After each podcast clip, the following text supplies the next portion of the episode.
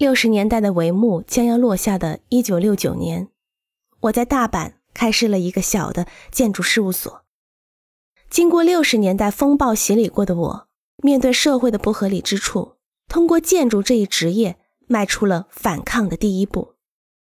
我以后的建筑活动，可以说是在对二十几岁时所经历的各种事情的反思中向前推进的。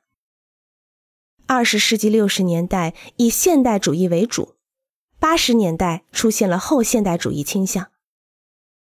相对于此，对七十年代进行明确的定位却不是一件容易的事。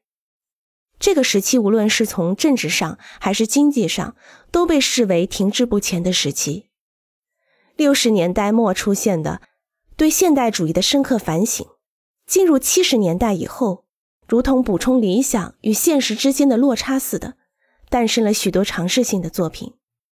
针对否定现代主义的课题，人们都在各自摸索的答案，出现了各种各样的表现思想。以后的一个时期，则是培育后现代主义的核心时期。虽然出现了各种角度去探讨建筑可能性的尝试，但其中引起我关注的是彼得·艾森曼的建筑活动。在现代主义被暧昧的否定的过程中，他一边敏锐的思考，一边通过去除建筑的各种意义，来使自己与现代主义建筑分离开。它的存在非常突出。